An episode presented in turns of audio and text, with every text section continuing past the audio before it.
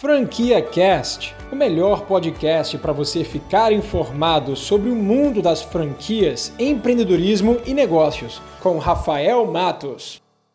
Se você é gestor de uma empresa ou dono de um pequeno negócio, você precisa assistir a esse vídeo. Eu quero compartilhar com você nesse vídeo estratégias para você conseguir sobreviver a esse momento de crise.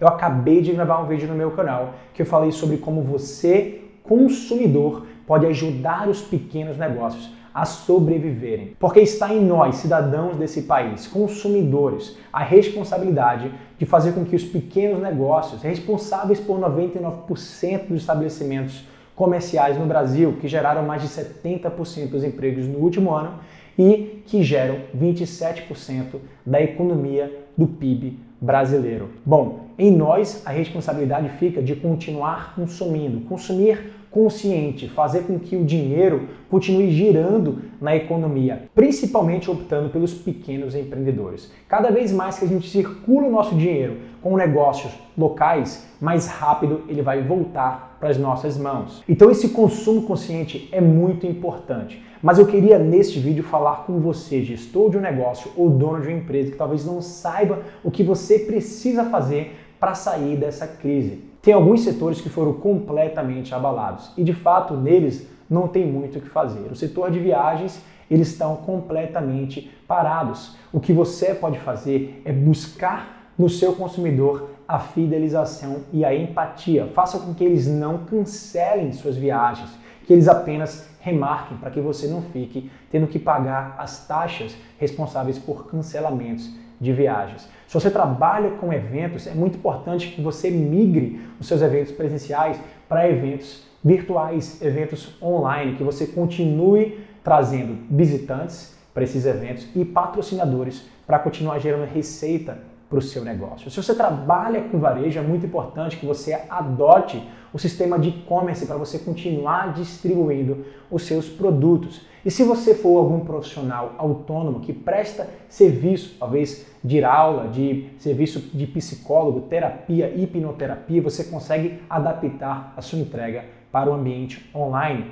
trazendo os seus alunos e pacientes para ambientes virtuais como este aqui. Então tem diversas estratégias que você como pequeno negócio pode atuar. No vídeo de hoje eu quero falar quatro delas. Adapte o seu produto ou serviço para um modelo de negócio remoto, talvez uma entrega delivery, talvez oferecendo para o seu cliente o modelo takeout, onde você produz o produto e você deixa disponível para que ele apenas passe na sua loja para fazer a retirada, sem de fato estar aglomerando seu estabelecimento físico com diversos clientes. A partir de agora, as pessoas vão evitar lugares que estão recebendo um alto volume de gente. Em segundo lugar, esteja cada vez mais presente nas redes sociais. Se conecte virtualmente com seus clientes, aqueles clientes fiéis que vão na sua loja, que vão no seu estabelecimento todo dia ou toda semana ou todo mês. Mostre para eles como você está funcionando, como você está operando e quais opções você consegue ainda entregar para ele de serviço ou de produto. E aproveite essas plataformas para mostrar para os seus clientes que você também está se precavendo e está tomando todas as medidas possíveis para deixar um ambiente completamente seguro para receber o seu cliente no seu estabelecimento. Em terceiro lugar, continue vendendo. Vendas liberta os negócios.